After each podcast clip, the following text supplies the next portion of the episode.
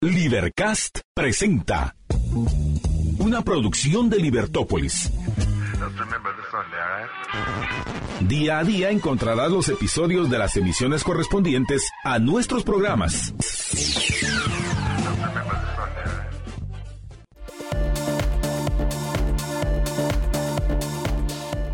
Muy buenos días, eh, 6 de la mañana con 5 minutos, hoy miércoles 7 de febrero del año 2024.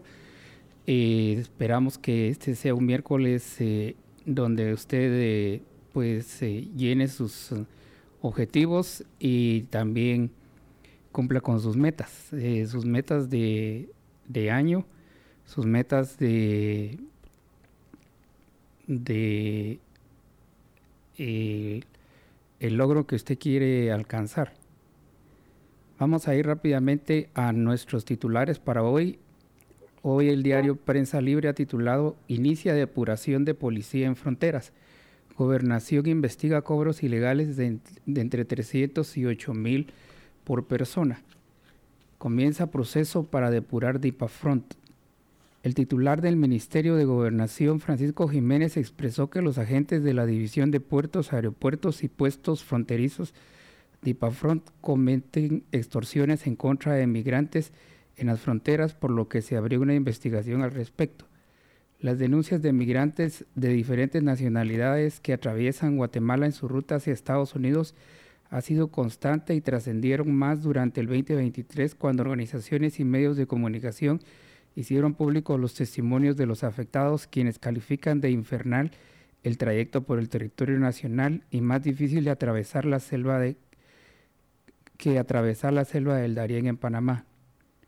La función de DIPAFRONT, según la descripción de la Policía Nacional Civil, es resguardar el territorio nacional, velar por la seguridad ciudadana y respetar los derechos humanos y estándares internacionales de atención a migrantes. Sin embargo, según Jiménez, esa unidad no cumple con todas esas funciones, por lo que las pesquisas se centrarán en depurar a los malos elementos. DIPAFRONT tiene muchas denuncias, sobre todo contrato de migrantes, ese tema nos preocupa mucho porque los extorsionan, señaló. El Departamento de Comunicación Social del MINGOV indicó que se están fortaleciendo las unidades de investigación para mejorar los controles y gestión en todas las instancias del Ministerio y en donde sea necesario hacer lo que corresponde según la ley. DIPAFRONT como parte del Ministerio están dichos procesos para mejorar los controles. En torno al número de denuncias en contra de los agentes, se informó que se trabaja en la elaboración de una estadística por lo que se desconoce cuántos efectivos podrían estar involucrados en ilícitos. Las extorsiones y los abusos sexuales por parte de la PNC también han sido señalados por organizaciones que defienden los derechos de los migrantes, aunque la mayoría, aunque la mayor dificultad es la falta de denuncia formal ante el Ministerio Público puesto que los migrantes lo que quieren es irse y continuar su camino, dice Rosario Martínez, investigadora de la Facultad Latinoamericana de Ciencias Sociales Flaxo, que efectuó una investigación de campo para conocer el problema. Martínez plantea que los abusos sexuales a mujeres provienen de tres tipos de agresores, agentes de la PNC, los propios migrantes que evaden caravana y los traficantes de personas o coyotes. Agrega que las denuncias se han presentado en contra de los agentes de DIPAFRONT, una unidad policial que necesita más personal y preparación. De acuerdo con Martínez, son 190 agentes de DIPAFRONT los que están en toda la frontera con Honduras. Entre ellos hay 40 mujeres, pero esos agentes no tienen preparación y no solo ellos cometen los abusos, sino todas las autoridades migratorias. La investigadora refiere que el tema es abordado por otras organizaciones a nivel centroamericano en colaboración con Casa del Migrante, que auxilió a mujeres víctimas de agresión sexual y las trasladó a hospital más cercano. Sin embargo, cuando se les indicó que debían ir al Ministerio Público para interponer la denuncia, se rehusaron. Ahí es donde ya no quieren porque solo buscan continuar su camino y ese es el gran cuello de botella que las mujeres no quieren denunciar. Martínez, quien se mezcló entre los migrantes en su tránsito por Guatemala, manifiesta que los abusos sexuales y extorsiones se cometen por parte de las autoridades policiales a cambio de un favor migratorio para poder continuar, puesto que muchos carecen de documentos requeridos para transitar por Centroamérica como constancia de que los menores con los que viajan son sus hijos o quienes tienen el aval de sus padres biológicos. Según traficantes de personas que accedieron a hablar con prensa libre, los agentes de la PNC cobran entre 100 y 300 por cada migrante para permitir que continúe su camino y hasta 8 mil por dejar pasar a quienes tienen órdenes de aprehensión. Trascendió que los cobros se hacen en el área fronteriza con Honduras El Salvador. Depende de las nacionalidades de los migrantes que pueden oscilar entre 30 dólares y 100 dólares, unos 240 quetzales a 800 quetzales. Celia Medrano, consultora en derechos humanos de El Salvador, menciona que se han conocido denuncias de salvadoreños que deben pagar sumas de dinero para continuar su camino por Guatemala. La historia se conocen, las historias se conocen cuando llegan a México. Ellos dicen que no denuncian en países de tránsito aunque hayan sido víctimas de agresión sexual, por lo que quieren, lo que quieren es continuar. Una denuncia los retrasa y deben regresar al país de origen cuando su objetivo es llegar a Estados Unidos, expuso. Francisco Pelizari, quien está a cargo de la Casa del Migrante en la capital guatemalteca, coincide en haber escuchado los argumentos de los migrantes para no presentar una denuncia formal y lamenta que las pruebas que se desarrolle una investigación sólida son escasas, puesto que los que llegan a ese refugio tratan de no profundizar en los abusos que sufren, en especial si se trató de una agresión sexual, de manera que la entidad entiende que no les debe someter a más presiones de las sufridas. Y José Carlos. Sí, Eduardo. Eh, Buenos días, tristísimo, tristísimo el relato que, has leído hoy.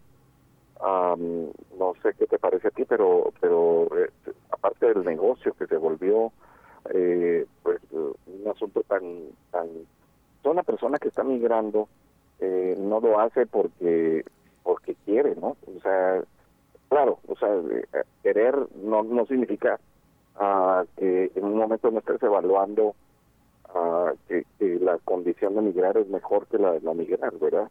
Pero digamos que nadie quiere ser eh, desarraigado del territorio donde está y, si lo va a hacer, pues no lo haría en esas condiciones. O sea, si, si, tu condición es yo quiero ser migrante, yo me quiero ir de este país, eh, regularmente lo que harías es tomar un avión e irte por las buenas, ¿verdad? O sea, esta condición de migrante es una condición uh, pues, eh, de necesidad y, y, encima de todo pues que estén siendo eh, dejados imagínate si son dejados aquí en Guatemala eh, y algunos de ellos vienen desde Venezuela o sea cuántos vejámenes reciben y después todavía en México también verdad entonces sí me parece que es una condición complicada para estas personas. Yo como ya sabes Estuardo como liberal pensaría que hay que dejarlos pasar. Eh, yo eso de las fronteras le tengo, le tengo un poquito de, de oh, bueno, o sea, de no, de no gustarme, eh, pero bueno, eso es lo que existe, eso es lo que hay, y entendiendo ese punto, te diría que yo no sería de los que estaría proponiendo una política pública donde donde se les se les lastime más, no, se les dañe más, eh, ya vienen suficientemente dañados. Uh, y algunos han pasado la selva del Darién, como decía ese reportaje, y que, o sea, eso, eso sí parece, eso sí me pareció espantoso, que la selva del Darién es menos malo que pasar por Guatemala, donde hay calles, carreteras, por los vejámenes que reciben, ¿no? Y las damas, pues, de todo tipo, niñas, eh, que reciben estos vejámenes sexuales, que también son, eh, pues, no, yo te diría, la palabra no es inaceptable, eh, es completamente deleznable, o sea, es, de veras uh, de una persecución, ¿no? Uh, hacia las personas que los, los cometen. Eh, bueno, qué bueno que los van a remover, eso no arregla el problema, claro. O sea, que cambien a las personas no va a arreglar el problema porque el incentivo es otro. Muchas veces hablamos aquí eh, para, nuestra audiencia de los incentivos y los incentivos son son los que hacen que una persona muchas veces se, se comporte de manera correcta y a veces se, se comporte de manera incorrecta. Y en este caso, ¿cuál es el incentivo? Pues el incentivo es que tenés una prohibición y que tenés otra persona con necesidad que está dispuesta a hacer cualquier cosa con tal de pasar. Como dice ahí, ¿no? O sea, eh, como dice, o sea, las personas eh, cometen estos estos actos ah, y no quieren denunciar. ¿Y por qué? Porque lo único que les interesa es pasar. O sea, aquí el objetivo es llegar a los Estados Unidos y, en muchos casos no importa cómo. Si estamos viendo que hay vejámenes sexuales y no los querés denunciar, si hay extorsiones y no los querés denunciar, ya te imaginarás cuando te encuentras con un cártel de drogas que te dice, mire, usted tiene que llevar esto, y si no, lo aquí lo agarramos y ya no pasa. Entonces seguramente vas a decir, sí, sí acepto la droga y la, y la paso, pues, o sea, casi seguro. Entonces, eh, los incentivos son los que están mal y esos son los que habrá que mejorar de alguna manera para que no se repitan los vejámenes. Eso sería el punto número uno, Estuardo. Eh, el punto número dos, que para mí es muy importante, es que ya te diste cuenta que en este nuestro sistema eh, tenemos este agravante que encima de todo que se conocen los crímenes, si una persona no denuncia, si no va a un proceso, un proceso largo, un proceso tedioso, donde, qué sé yo, una primera declaración se va a tardar semanas, y no meses, si una, eh, qué sé yo, ligarte a proceso, etapa intermedia, después debate, se va a tardar años, como hemos leído en muchos casos, por ejemplo, la entrevista que tuvimos la semana pasada con el comisario Marlene eh, Blanco Lapola, o el caso del coronel Chiroy, u otros casos que conocemos, eh, que, hemos dado a conocer, si tenemos esos problemas con los eh, con, los casos, ¿quién va a estar denunciando? ¿Quién va a estar denunciando acerca de, de, meterse a un proceso y encima de todo tener que enfrentar al que te ha hecho el vejamen eh, cara a cara, ¿no? O sea, una persona que está tratando de pasar el país eh, no se va a poner. Y eso también es aprovechado por el victimario, porque el victimario sabe que esta persona no, lo, no le va a, denunciar porque es, es demasiado caro, es demasiado caro eh, hacer la denuncia y, la persecución y, después ir a juicio, etcétera. ¿no? Entonces, eh, este sistema de justicia tal y como está es, es perverso, es perverso. Eh, tendremos que pensar, repensar qué es lo que debemos hacer. Eh, obviamente, pues hay que garantizar las, eh, los derechos eh, de, los acusados, ¿verdad? El debido proceso, la, la, presunción de inocencia, todas estas garantías acerca de lo que debe haber, o sea, ser juzgado por un tribunal independiente, imparcial. bueno, todas estas situaciones que son importantes en, en un juicio, Ah, pero parte de las de lo que tenemos que ver es que si alguien denuncia, si alguien está denunciando un delito, que esto pueda ser tomado rápidamente. Y hoy con la virtualidad eso también puede cambiar, porque bueno, sea, si una persona migrante eh, pone una denuncia y después se le puede localizar, pues posiblemente puedas hacer la denuncia y después enfrentar una audiencia o enfrentar una prueba eh, aún estando fuera del país, ¿no? Hay que cambiar el sistema de justicia, Estuardo, yo creo que eso es un, eh, es una, uh, tal vez, yo te diría, Estuardo, sería de las prioridades principales de, de, la sociedad, y no solamente de la sociedad, sino que de los gobiernos, del gobierno entrante, si quiere realmente lograr algún tipo de cambio en este país, es necesitamos justicia, necesitamos justicia en este país, Estuardo. No sé qué piensas tú, Estuardo, es una nota lamentable. Sí, es lamentable, eh, pero también es lamentable que la gente no denuncie. Eh, sí. Porque si denuncia, pues habrá más eh, razón para investigar los casos. Pero yo entiendo que no denuncien porque su objetivo es seguir, ¿verdad? Su objetivo es continuar el viaje. Correcto. Y, y también eh, eh, lo peor es que estos vejámenes los están sufriendo por parte de las autoridades. Y, y las autoridades eh, pues dicen que no están preparadas para, para eso, pero ¿por qué si están preparadas para el mal?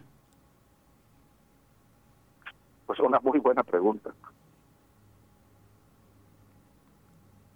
¿Tienes alguna otra noticia, Eduardo, para seguir aquí con los titulares que, nos, que son muy importantes para nuestro país. Sí, muere niño de 8 años por enfermedad neurológica. El número de decesos a causa de la enfermedad sube a 4 mientras Salud investiga nuestras muestras de agua de Suchitepeques. El Ministerio de Salud confirmó ayer la muerte de un niño de 8 años en Mazatenango, Suchitepeques, a causa de la enfermedad neurológica aguda que podría ser el síndrome de Guillain-Barré, con lo que el número de decesos se eleva a 4. De acuerdo con la cartera, el menor estaba ingresado en el hospital público de citado departamento, donde fue llevado con síntomas de la enfermedad. Al inicio, Salud indicó que el menor estaba internado en el Instituto Guatemalteco de Seguridad Social, pero fuentes de esa institución dijeron que no tenían registro del afectado. Se dio a conocer hasta ayer que se reportaban 61 casos, de los cuales 46 pacientes ya están recuperados y 11 seguían hospitalizados. Para establecer cuál es la calidad de agua de Suchitepeques, uno de los departamentos más afectados por la enfermedad, el Laboratorio Nacional de Salud ingresaron siete muestras tomadas en Cuyotenango, las cuales serán sometidas a un análisis físico-químico. Oliverio Pajau, de la Dirección de Agua Potable, Saneamiento y Salud Ambiente de la Cartera de Salud, manifestó que se busca verificar si existe parámetros de límites máximos permitidos en algún material pesado que pudiera afectar la situación del agua. E ya ingresaron al laboratorio y esperaríamos los resultados, pero se continúa con la vigencia puesto que los inspectores de saneamiento ambiental del área de Suchitepeques están abordando las diferentes aristas del trabajo. Comentó al agregar que desde el surgimiento de los casos efectúan acciones de capacitación de la manipulación de alimentos y la verificación del agua a nivel local. La enfermedad se caracteriza por ser una respuesta autoinmune del cuerpo a algún agente que haya ingresado al organismo por agua o alimentos contaminados. Hasta el momento Salud desconoce cuáles podrían ser los denominadores comunes que han llevado al brote de la enfermedad neurológica, que se concentra en los departamentos de Xochitepeques, Retaruleu y Huehuetenango. Así es que a cuatro asciende el número de muertos por esta enfermedad y están haciendo ya las eh, muestras, eh, tomando muestras de agua eh, para que puedan ver si no es a través del agua también que se, que se está transmitiendo esta enfermedad. Sí, Estuardo, esto es, la verdad es que es tristísimo. Ayer cuando leí la noticia del niño, se le parte a uno el corazón, la verdad. Eh, ya van cuatro fallecidos, más de 50 enfermos. Fíjate, esto es lo que yo, yo veo que hay una, ah, una, una, mala eh, approach, una, mala forma de, de, entrarle al problema, porque yo conozco una jovencita, ¿sí? que hace dos semanas, eh, más o menos el 17, 18 de, de, enero, ingresó al hospital eh, Roosevelt, ¿sí? Fue al Roosevelt con Guillain Barré. O sea, el asunto es, pudo haber sido un caso aislado, pero fue aquí en la ciudad capital, ¿sí? Entonces, una persona que, vive en Carretera El Salvador, o sea, no vive en Suchitepeques, no vive en Retaluleo, no vive en Huehuetenango, que eran los casos donde supuestamente está. Entonces, esta jovencita vive en Carretera El Salvador ingresó el viernes, este más o menos 18, eh, no, no, te puedo decir exactamente la, pero más o menos, sí, el jueves 18, el 17, al hospital Roosevelt con Guillain Barré. Ahora, mi cabeza me dice, mi lógica, mi sentido común me dice que si estamos con un problema de Guillain Barré en el país, si ese trato, ese, el trato de esa jovencita era diferente al trato de cualquier otro enfermo. O sea, el punto es que no está localizado solamente en Suchitepeques, Retaluleo y Huehuetenango, sino que está en más lugares. Y entonces pensar que sigue siendo un lugar focalizado, localizado geográficamente, me causa a mí los problemas de que no están entendiendo cómo va el problema. Mira, qué bueno que están haciendo investigación, eso, eso me parece bien. Parece ser que también han mandado muestras no sé si son de sangre o si son de otro tipo de cosas, como por ejemplo heces, orina, ah, a los Estados Unidos para ver qué les está pasando a los que tienen la enfermedad. Eh, pero lo que sí podemos decir es que los síntomas son de Guillain-Barré y que en todo caso, pues sí hay que combatirla de la forma esta. Ahora, que eh, otra de las cosas es que el, Ministerio de Salud Pública no está preparado, así como no estaba preparado el COVID del mundo, pero en este caso específico, la inmunoglobulina, que es una, una medicina cara, ¿sí? es una medicina escasa, no solamente es cara, sino que escasa, eh, eh, no creo que haya habido suficiente para 50 casos en Guatemala. Y yo te estoy diciendo 50 casos más los que no están siendo reportados. Ahí, ahí la nota dice que ya son 61, ¿sí? o, no, eh, eh, ahí de tu lado izquierdo. Entonces, es, esta enfermedad es sumamente rara. O sea, si hay 50 casos al año en todo el país, es excesivamente raro. Esto subió y se incrementó a raíz del COVID y a raíz de las vacunas del COVID. O sea, esto está claro. Lo puedes buscar en Mayo Clinic, o sea, .com. Si usted pone Guillain-Barré, Mayo Clinic, va a encontrar que las causas del Guillain-Barré, entre otras, es el COVID, hay otras más, hepatitis, influenza, eh, pues enfermedades estomacales como esta, eh, que por cocinar mal las aves, eh, y otras, ahorita el chikungunya, Zika, todas estas pueden provocar Guillain-Barré como nos explicaba la doctora Barrientos la semana pasada, o sea, esta enfermedad es porque queda inflamado el cuerpo y entonces el cuerpo sigue combatiendo y termina con, eh, eh, siendo esta autoinmunidad, o sea, combatir, el cuerpo sigue combatiendo a su propio cuerpo y termina lastimando los nervios. Entonces, si estamos viendo esto, yo estoy de acuerdo en que se haga investigación, pero deben prepararse rápidamente las autoridades de salud con suficiente inmunoglobulina, porque no es aceptable que este niño de 8 años haya fallecido. Claro, no sabemos las condiciones en las que llegó, si llegó sumamente grave al hospital, y por eso el llamado, el llamado es no solamente nosotros que estamos en medios de comunicación, sino que ustedes, eh, las personas que nos escuchan, de avisarle a, sus parientes, de, eh, por ejemplo, nosotros pusimos, ah, tuvimos toda esta entrevista con la doctora Barrientos, que le pasen a sus familiares, que la escuchen ustedes, que se pongan de, eh, a hablar acerca de, esta situación cuando una persona pierde la debilidad en sus brazos, en sus manos, cuando tiene eh, un cosquilleo, un adormecimiento constante, debe ir al médico. No debe tratarse con agüitas nada más, con que ya se me va a pasar, eh, como nos decía la doctora Barrientos, voy a tomar acetaminofén o paracetamol y entonces se me quitan los síntomas, pero no combato la verdadera enfermedad. O sea, es un momento crítico. Yo lo que quiero decir con esto es que hay una importancia que, hay que ponerle más atención. sí, seguramente es por alguna enfermedad o por alguna vacunación o por alguna, alguna situación que está haciendo que las personas después tengan Guillain-Barré. Pero esto debe eh, irse al fondo del asunto. Y si las autoridades de salud no tienen la capacidad para combatirla, porque eh, he escuchado algunas declaraciones que me parecen eh, eh, muy escasas, por, decirlo fácil, Estuardo, escasa, de, muy débiles, pues que pidan ayuda.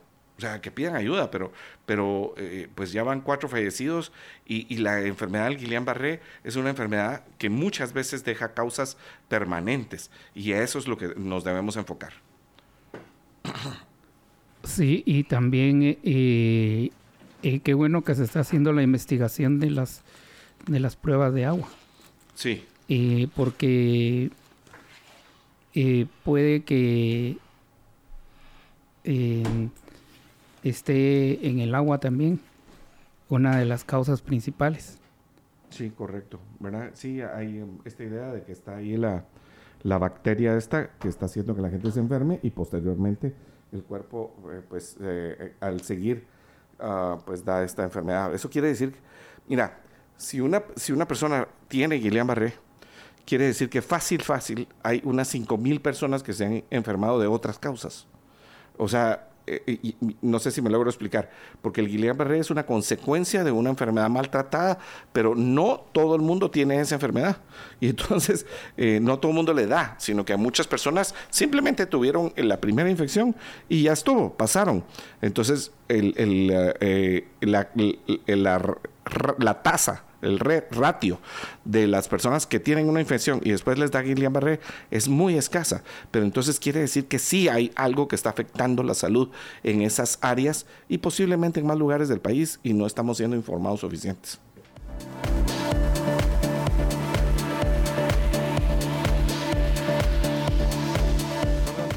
Pasemos a otra noticia, yo creo que es muy importante y con todo, eh, Juan Carlos va a decir ahí, el José Carlos que friega, pero a la mirada, Estuardo, ayer unos, uh, ¿cómo se le dice? Unos uh, insociables, ¿cómo, ¿cómo, es que se dice? Unas personas que, no saben convivir en sociedad. Ayer hicieron este gran problema a inmediaciones del estadio eh, Doroteo Guamuch Flores, antes llamado Mateo Flores. No sé si viste que hubo pues unas, uh, una trifulca muy, muy fuerte entre los aficionados, que yo no sé si se les puede llamar aficionados a esa clase de gente del, del partido comunica del equipo comunicaciones contra los, uh, pues te diría yo, no solamente aficionados, sino que los, eh, los turistas, es que hay que ponerle como, como también es, ¿no? O sea, esta gente viene a ver un partido a otro país esperando que las condiciones estén bien y se encuentra con unos desadaptados sociales. Uh, que empiezan a, insultar, a tirarles botellas. Eh, bueno, termina, termina esto en una trifulca, en gente herida. Y, y, yo creo que hay que señalarlo, ¿no? O sea, no importa tanto el equipo que sea ya va, a decir Juan Carlos que es encima de todo porque son los cremas. Sí, encima de todo son los cremas, pues, ¿verdad? Sí, que ya papelón suficiente hacen cuando van a jugar afuera de Guatemala, pero va, pero, pero son otros 20 pesos. Pero a la madre, o sea, es inaceptable. Y si son los rojos los que hacen estas cosas, también es inaceptable. Y si son los de eh, Antigua o de Sanarate o hasta también es inaceptable. O sea, esto no puede pasar. Y, creo que nosotros como sociedad tampoco hemos impuesto las normas para que estas personas inadaptadas sociales que eh, van a un partido a pelearse, o sea, no se reciban las consecuencias eh, suficientes.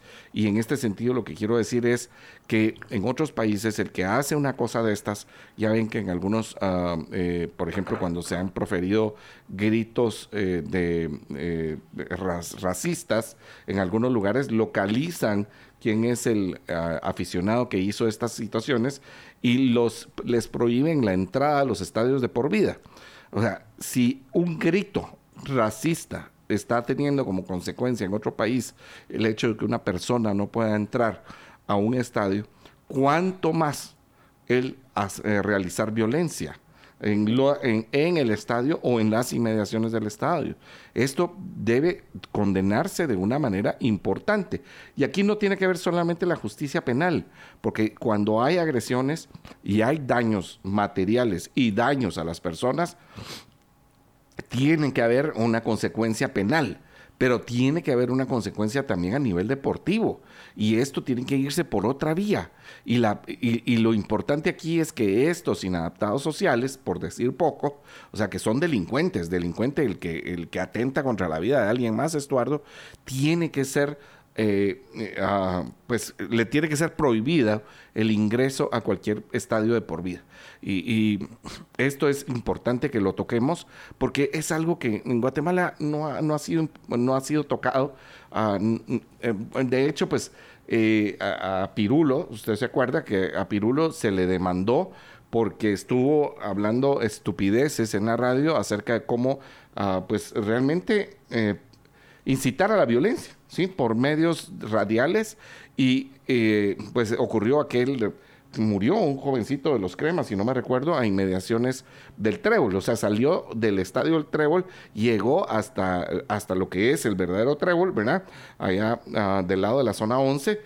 Y ahí fue gol golpeado, por, se siguió siendo golpeado y el jovencito falleció. O sea, eso es un homicidio, un asesinato, ¿sí? Uh, esto no, no puede suceder a inmediaciones de los estadios. Y uh, pues en este caso, Pirulo pues fue no solamente llevado a juicio, sino que fue condenado. otro de los que, según el artículo 113, si había sido condenado por algo, no debe haber corrido para la alcaldía. Pero bueno, o sea, eh, es eh, otro, son otros 20 pesos. Pero lo que le quiero decir con esto es que es inaceptable que haya violencia en los alrededores. Y no solamente para aquel que incitó, como por ejemplo en ese caso a Pirulo, sino los verdaderos actores, a los que estaban haciendo la violencia en los diferentes lugares. Ah, y bueno, esto creo que es muy importante hay que atacar la violencia en los estadios. Es inaceptable que cuando venga un equipo de fuera, eh, usted, usted se pregunta por qué no viene Messi a Guatemala, por qué no viene el Inter de Miami a jugar en Guatemala. Adivine por qué. ¿sí? No vaya a ser que aquí salga lesionado alguien que viene con la camiseta del Barça o la camiseta del PSG o del Inter de Miami a apoyar a Messi. ¿sí? Y porque aquí otro equipito, ¿sí? Tiene sus aficionados y se enojan en contra del aficionado. Esa es la razón por la que no viene, ¿sí? Póngale atención. No van a venir los jugadores a estar pues con este riesgo de que sus aficionados o ellos mismos vayan a, enfrentar violencia. Eh, un punto inaceptable, Estuardo. No sé qué pensás tú. Sí, dice nuestro diario Trifulca entre aficionados dejó dos apuñalados y otros lesionados. Aficionados de comunicaciones se enfrentaron a golpes y a pedradas con simpatizantes del equipo de Monterrey, México, en las afueras del estadio Doroteo Guamuch Flores, cuando los jugadores de ambos equipos se preparaban para el encuentro de ida de la primera ronda de la CONCACAF. Eh, fuera del estadio se protagonizó una batalla campal los bomberos municipales informaron que el enfrentamiento dejó ocho lesionados por piedras que se lanzaron y dos personas apuñaladas, un mexicano y otro guatemalteco. Dos lesionados con arma blanca fueron llevados al Hospital San Juan de Dios. La trifulca se extendió desde la décima avenida de la zona 5 hasta la séptima avenida y 22 calle de la zona 1, donde acudieron agentes antimotines. El partido de fútbol entre ambos equipos se desarrolló sin inconvenientes y el triunfo fue para Monterrey 1 a 4. Byron de la Cruz, periodista de nuestro diario, fue lanzado al suelo por aficionados cremas para evitar que siguiera captando fotografías del disturbio y le dañaron parte del equipo fotográfico. Mira, hasta los periodistas se resultaron...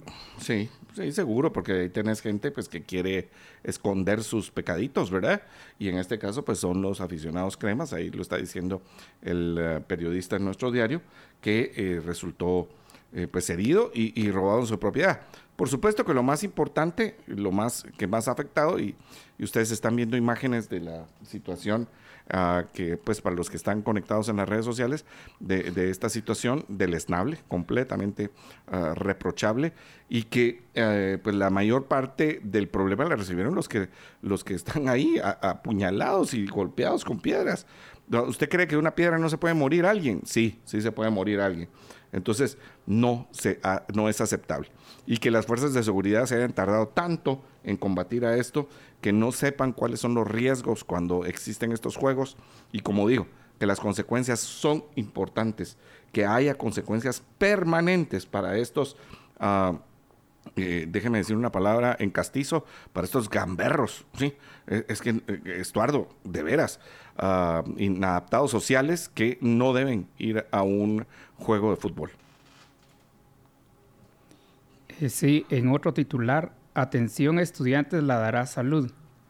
Ministra de Educación reitera que seguro no cumplió expectativa.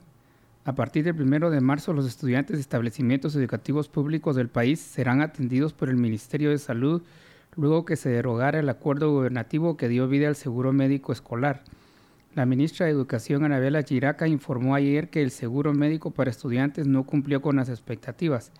El gobierno de Guatemala derogó el acuerdo gubernativo 44-2020 que establece el programa de seguro médico escolar al que tienen acceso más de 3 millones de estudiantes del sector público. Giraca acudió a una citación de la bancada de la UNE donde explicó que a partir del primero de marzo de la cartera de salud será a cargo de darle mejor calidad a la niñez, adolescencia y juventud guatemalteca dijo a los diputados que el presidente Bernardo Arevalo decidió emitir un nuevo acuerdo gubernativo para la creación de un sistema prioritario de atención de estudiantes a cargo de salud.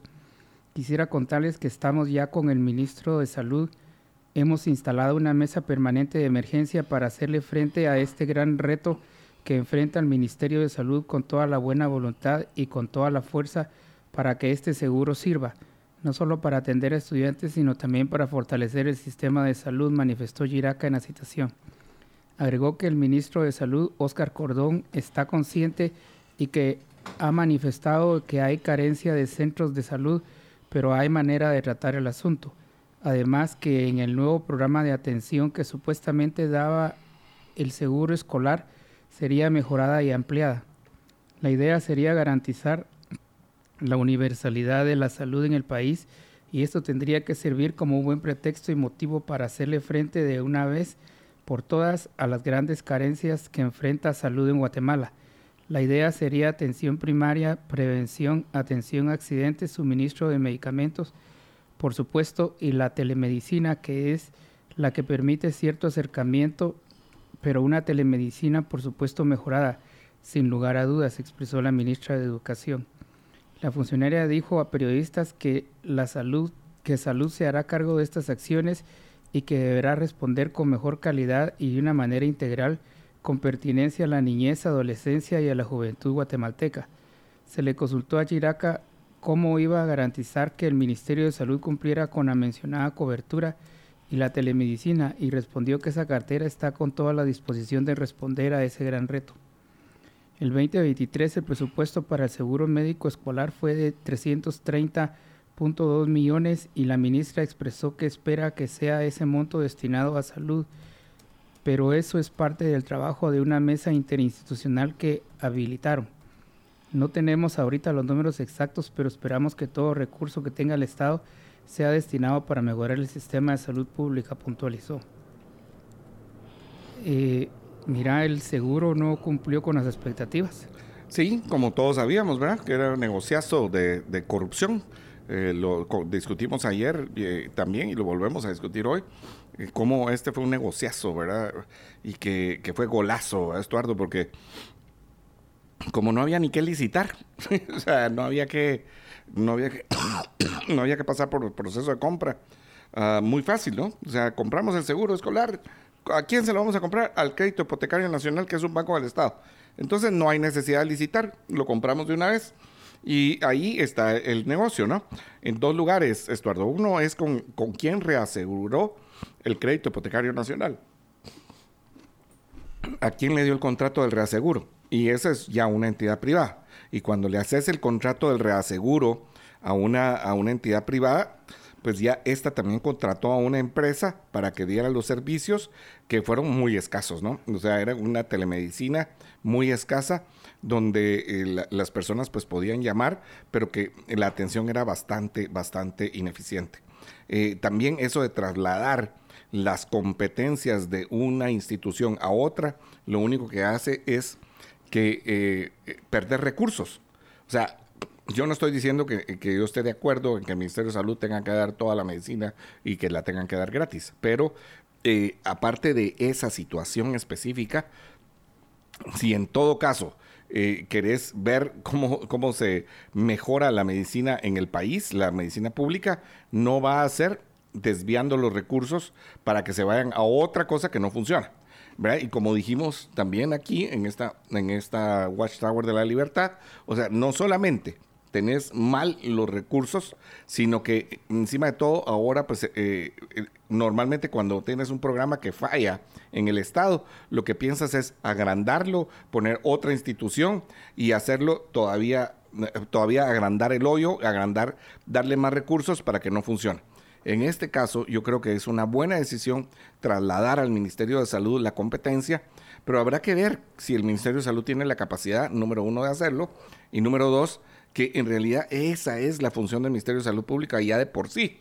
Entonces, lo que deberían de estar viendo es cómo hacen para fortalecer los sistemas primarios de salud, es decir, todos los centros de salud, los, las, eh, eh, después las eh, siguientes creo que se llaman CAPS, o sea, todo el sistema de prevención también de salud que es muy importante. Ahora, la vacunación a tiempo, que tuvo un rezago importante en el gobierno de Otto Pérez Molina y de Roxana Valdetti.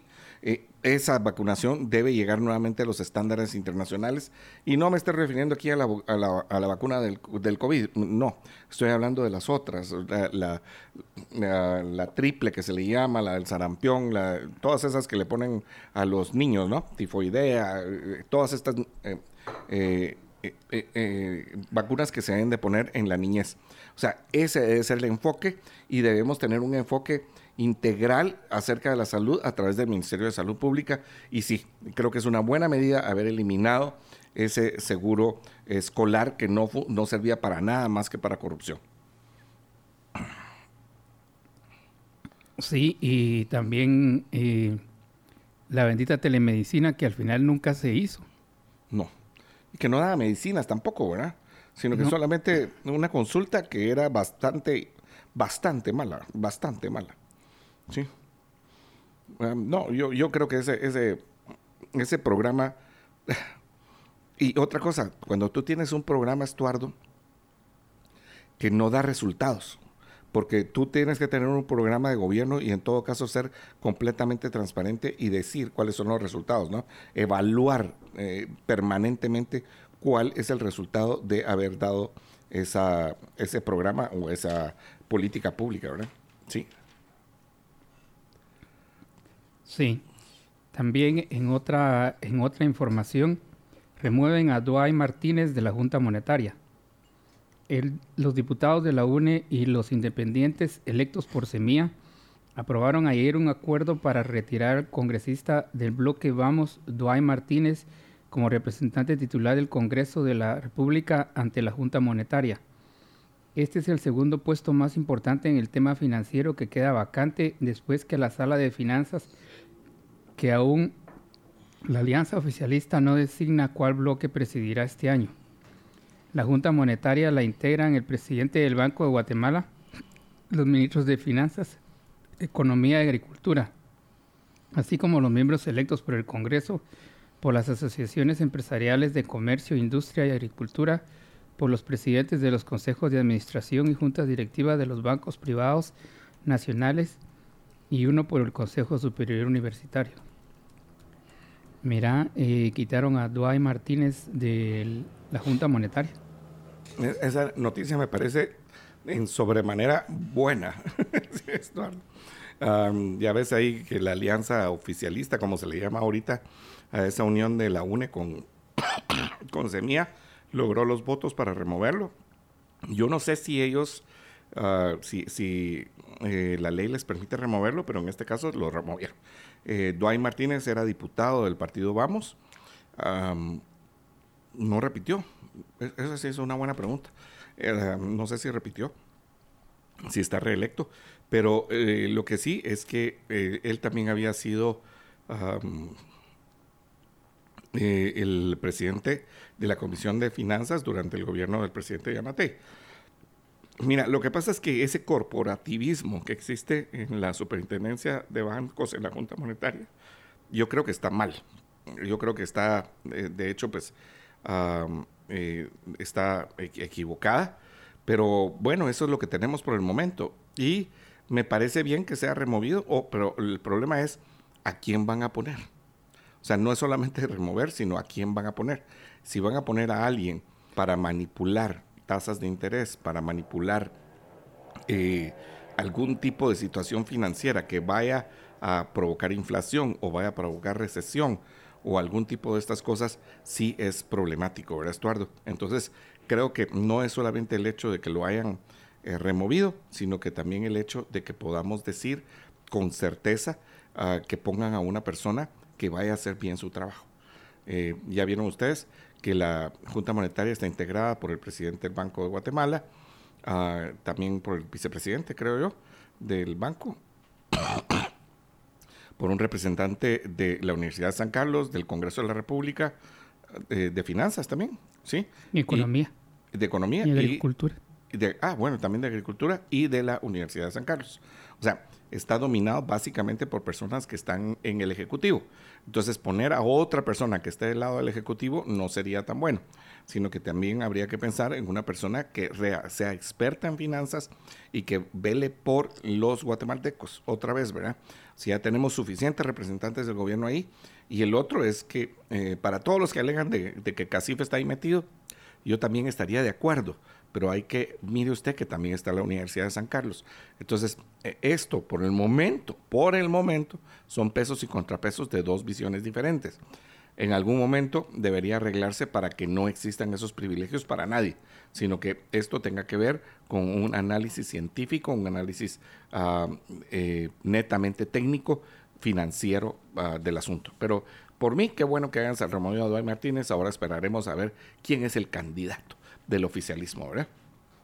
Eh, una de las noticias importantes que tenemos hoy es esta discusión de la ley de tarjetas de crédito, pero no la vamos a platicar en este momento porque tenemos una entrevista con el diputado Jairo Flores, que es uno de los ponentes de esa ley desde, ah, desde el año 2019. Ah, Entonces, con él vamos a platicar y eh, pues vamos a hablar acerca de la ah, esta tercera lectura que fue aprobada ayer de la ley de tarjetas de crédito para ver los pros y los contras de lo que podamos tener ahí.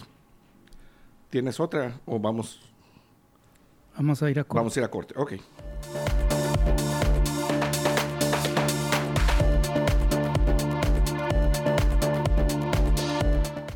Hacer una, una, leve acotación de lo que están escribiendo algunos de las personas en el chat y es eh, que dicen que hay que lavar el pollo. No, no hay que lavar el pollo. Esa es de las recomendaciones que el Ministerio de Salud está diciendo que no hay que hacer. Esto por lo de la enfermedad neurológica o el Guillain-Barré. No, ¿por qué? Porque cuando usted lava el pollo, en realidad lo que está haciendo es esparciendo la bacteria no solamente en los desagües, sino que en su casa salpicando muchas más cosas y entonces se esparce la bacteria o el virus. No esa es la forma. O sea, lo que tiene que hacer si el pollo viene con mucha humedad es secarlo con, papel, con toallas de papel y eh, agarrar esas toallas de papel y tirarlas a la basura. no debe entrar en contacto con uh, las demás utensilios que usted tiene cocinar bien el pollo o las aves, o sea, si, es algún tipo de ave, la que usted sea pato, eh, chompipe o chunto o pavo, como usted le llame, ¿sí? Toda esta clase de cosas debe ser, de las aves debe ser cocinada muy bien. Y aparte de eso, todo lo que entró en contacto con el ave cuando estaba cruda debe ser lavada de una forma muy importante. Por ejemplo, cuchillo, eh, la tabla de picar, la, el plato donde estuvo el pollo. Eh, o el, o el ave ah, eh, antes de cocinar. Todas estas cosas donde estuvo el ave y que pudo haber dejado residuos, tiene de una forma muy importante que lavarse. Y por supuesto, lavarse muy bien las ah, manos, eh, mantenerse hidratado, que son las otras recomendaciones. Ah, no es miedo, no es miedo, Beakiash, es prevención es prevención. Hay que entender que estas cosas, la prevención es sumamente importante. Entonces, no estamos diciendo que pare la vida, no estamos diciendo que se pare el mundo, lo que estamos diciendo es que hay que tomar las medidas preventivas porque ninguno de nosotros quiere ver, verse a sí mismo o a nuestros familiares y amigos de enfermos. Las recomendaciones son importantes, pero eh, como decimos, o sea, no solamente las que nos están siendo dadas, sino que, por ejemplo, cuando usted tiene una enfermedad ah, viral, combatirla desde el principio para no permitir que su cuerpo eh, siga un proceso inflamatorio y que esto eh, proceda a que después usted tenga Guillain-Barré, ¿verdad? Ah, y que cuando ya tiene la enfermedad, o sea, cuando tiene ese cosquilleo permanente, ese adormecimiento, esa fatiga, esa falta de poder ah, hacer las cosas con sus manos, sus pies, usted corra rápidamente a recibir asistencia a un centro ah, asistencial, donde el médico, donde un hospital un centro de salud, etcétera. Bueno, en otra información, 80 mil afectados por dos apagones. El Instituto Nacional de Electrificación INDE informó que el lunes último a las 20 12 horas se originó una descarga electroatmosférica de alta corriente que ocasionó la destrucción de un pararrayos de 230 kilovatios en la subestación de Escuintla. El INDE y la distribuidora no especificaron datos de afectados, pero según estimaciones y al tomar en cuenta los megavatios perdidos o dejados de distribuir y la hora, el apagón pudo haber perjudicado a unos 80.000 hogares, refirieron fuentes del sector. El segundo evento fue a las 21.31 horas y se originó por la configuración en un sistema de control en la línea de transmisión incienso bajo responsabilidad de la, de la transportista eléctrica centroamericana. Y dos apagones. Sí, eh, en el área sur del país, ¿verdad? Sí. Sí, va, mira, eh, ¿qué te puedo decir? Eh, bueno, pasa, ¿no? O sea, pasa en este caso, pues dice que es por, por situaciones técnicas. No sé si, no, no, sé si esto está fuera de los estándares, para, para decírtelo de una forma técnica. Cuando sucede algo así, ya ves que en algunos países cuando hay también alguna situación atmosférica, pues hay lugares mucho más peligrosos. Nosotros nos vivimos quejando, Estuardo, del frío. Hoy amaneció frío, hoy amaneció más frío que otros días y nos quejamos. Pero bueno, nosotros no tenemos heladas, ¿no? No tenemos esas condiciones que son eh, enteramente complicadas. No hemos tenido las lluvias torrenciales que están teniendo ahorita en el sur de California. Sí hemos tenido lluvias, pero no así. Ah, no tenemos esos climas cálidos que, provoca que hayan incendios, ya ves, así como en Chile, eh, que por cierto, pues Chile está ahora eh, no solamente sufriendo la muerte de, eh, una cantidad de personas ah, importante en las ciudades, es que ya no fue una, una quema en un bosque, sino que arrasó la ciudad, una cosa espantosa, arrasó no sé si viste las tomas, o sea, pero las casas están quemadas, eh, barrios enteros, donde también los autos prendieron fuego y seguramente había mucho viento y explotaban. Entonces, casi que estás hablando de una zona de guerra, cuando no hay guerra. una cosa espantosa lo que pasó en Chile y los eh, pues, eh, hermanos chilenos sufriendo esta calamidad y también el pueblo chileno pues ah, que ayer falleció el presidente el expresidente Sebastián Piñera verdad en un accidente de helicóptero. O sea un doble luto si lo que si lo quieres ver así más importante lo que le sucedió a la población eh, pues sí un pesar por el presidente Piñera a quien se le respeta por muchas de las cosas que, que hizo por su país Ah, pero pues más importante que estas personas, más de 120 personas fallecidas, 150 creo que todavía había ayer en la noche y una cantidad de casas ah, y, daños espantosos. Pero en este país, pues no tenemos tantos y tenemos esta noticia de apagones, sí. Eh, eh, le complica la vida en algún momento a algunas personas, algunas industrias. Qué bueno que ya se arregló. Esperamos que el sistema de electricidad en este país pueda seguir modernizándose y esto tiene que ver con que, ah, eh, con que podamos terminar esa red de distribución que en algunos lugares de Guatemala no han dejado pasar, Estuardo. Uh, porque las comunidades se ponen enojadas y no sé qué y no sé cuántos, y después dicen, ¿por qué no tenemos electricidad? Pues si no la dejan pasar, ¿verdad? Y yo sí puedo entender, Estuardo, que en algunos momentos eh, tengamos algunas situaciones complicadas Ah, como por ejemplo que hay una gran hidroeléctrica en un lugar y la aldea vecina, el pueblo vecino o el, el, municipio vecino no tiene electricidad. Sí lo puedo entender. O sea, eh, de veras, es eh, algo que debe económicamente y socialmente entenderse que lo tiene que hacer las empresas de distribución, ¿no? O sea, esto es importante. Pero bueno, también hay que entender que en algunos lugares no han dejado pasar esa interconexión, porque cuando falla en algún lugar, si tienes un sistema interconectado, lo que va a pasar es que eh, te, se, te provee electricidad de otro lugar. O sea, eliminas esta, esta eh, red y le das a través de otra red. Eh, pero puede funcionar. Entonces tienes como un backup de cómo funcionar, ¿no?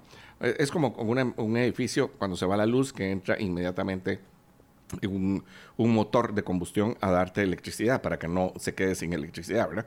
Bueno, ahí estamos. Mira, Estuardo, yo creo que una noticia que no, se, no se debe olvidar antes de, de la conexión y es este eh, asalto que hubo ayer en la, en la zona 9. ¿Lo viste? y yo creo que muchos de nuestros, ah, los que nos escuchan, de nuestros oyentes, eh, vieron el asalto en las redes sociales aquí en la 11 calle de la zona 9, entre Séptima Avenida y Avenida La Reforma. Posteriormente, parece ser que estas mismas personas estuvieron asaltando en la propia Avenida La Reforma, aquí en la décima calle o antes por la octava calle. Ah, eh, creo que tenemos las, las imágenes por ahí de, esta persona que se acerca a los vehículos y, le pone la pistola, ¿sí? Y ahí está, mira, está este fulano que, eh, si puedes ver la imagen ahí, Estuardo, de, está apuntándole a un vehículo color rojo, después está enchachado, lo agarraron, pero mire usted, que es lo mismo que habíamos hablado al inicio acerca de las denuncias. Como nadie lo denunció, entonces resulta que no le va a pasar nada. Pero ahí están las imágenes, Estuardo. O sea, yo no, yo no sé qué se necesita en este país para que una persona que está saltando a plena calle, ¿sí? Eh, le suceda algo en el sistema de justicia. Eh, no, no, no, sé qué pensás, pero a mí esto me parece inaudito. Una persona está asaltando, claro, como tú decías hace un momento, no existe la denuncia, pero no es, no es una imagen eh, de un celular una denuncia suficiente. Lo que va a pasar es que como no se va, este va a intentar volver a robar y va a llegar un fulano que va armado y le va a meter dos tiros. Y posiblemente se muera él y también tal vez dispara a este otro. Dice que era una arma sin eh, que era, que era de mentiras. Eso no estoy seguro. Usted no puede saber si el arma es de mentiras. Pues seguramente, posiblemente alguien le puede disparar y bueno, se morirá, ¿sí? O si es de verdad, se disparan mutuamente y habrá un montón de muertos. Pero no tenemos que llegar a esto. Mira, ahí está, el fulano de carro en carro, de carro en carro, asaltando a la gente. Después llama a su cómplice para que llegue a asaltar junto con él a otro de los vehículos. Esta persona está grabando, eh, está grabando qué es lo que está sucediendo. Ahí todavía, pues, eh, ahí es como la 11 calle, nadie se pudo hacer a un lado. Pero posteriormente, cuando ustedes van a ver, si lo están viendo en línea y si no, pues se lo estamos narrando, se traslada a otro vehículo que está posterior al que ya había eh, asaltado. Después todavía se mueve más hacia atrás, que es lo que estamos viendo en este momento. Eh, ahorita se le acercó el cómplice a terminarle de robar a la persona que del segundo vehículo o tercer vehículo o cuarto vehículo. Y después es cuando vemos que se traslada a otro vehículo que está a la par de quien está grabando llega, le somata la, le, somata la, la ventana, y se van ahí, este es el vehículo rojo, le saca la pistola y enfrente del windshield, o sea, la, la amenaza completamente. Y después, sí, después se va a tribunales, lo capturan y no pasa nada. Bueno, tenemos que ir a un corte, tenemos ya listo al diputado para que nos cuente acerca de la ley de tarjetas de crédito. Volvemos en un momento.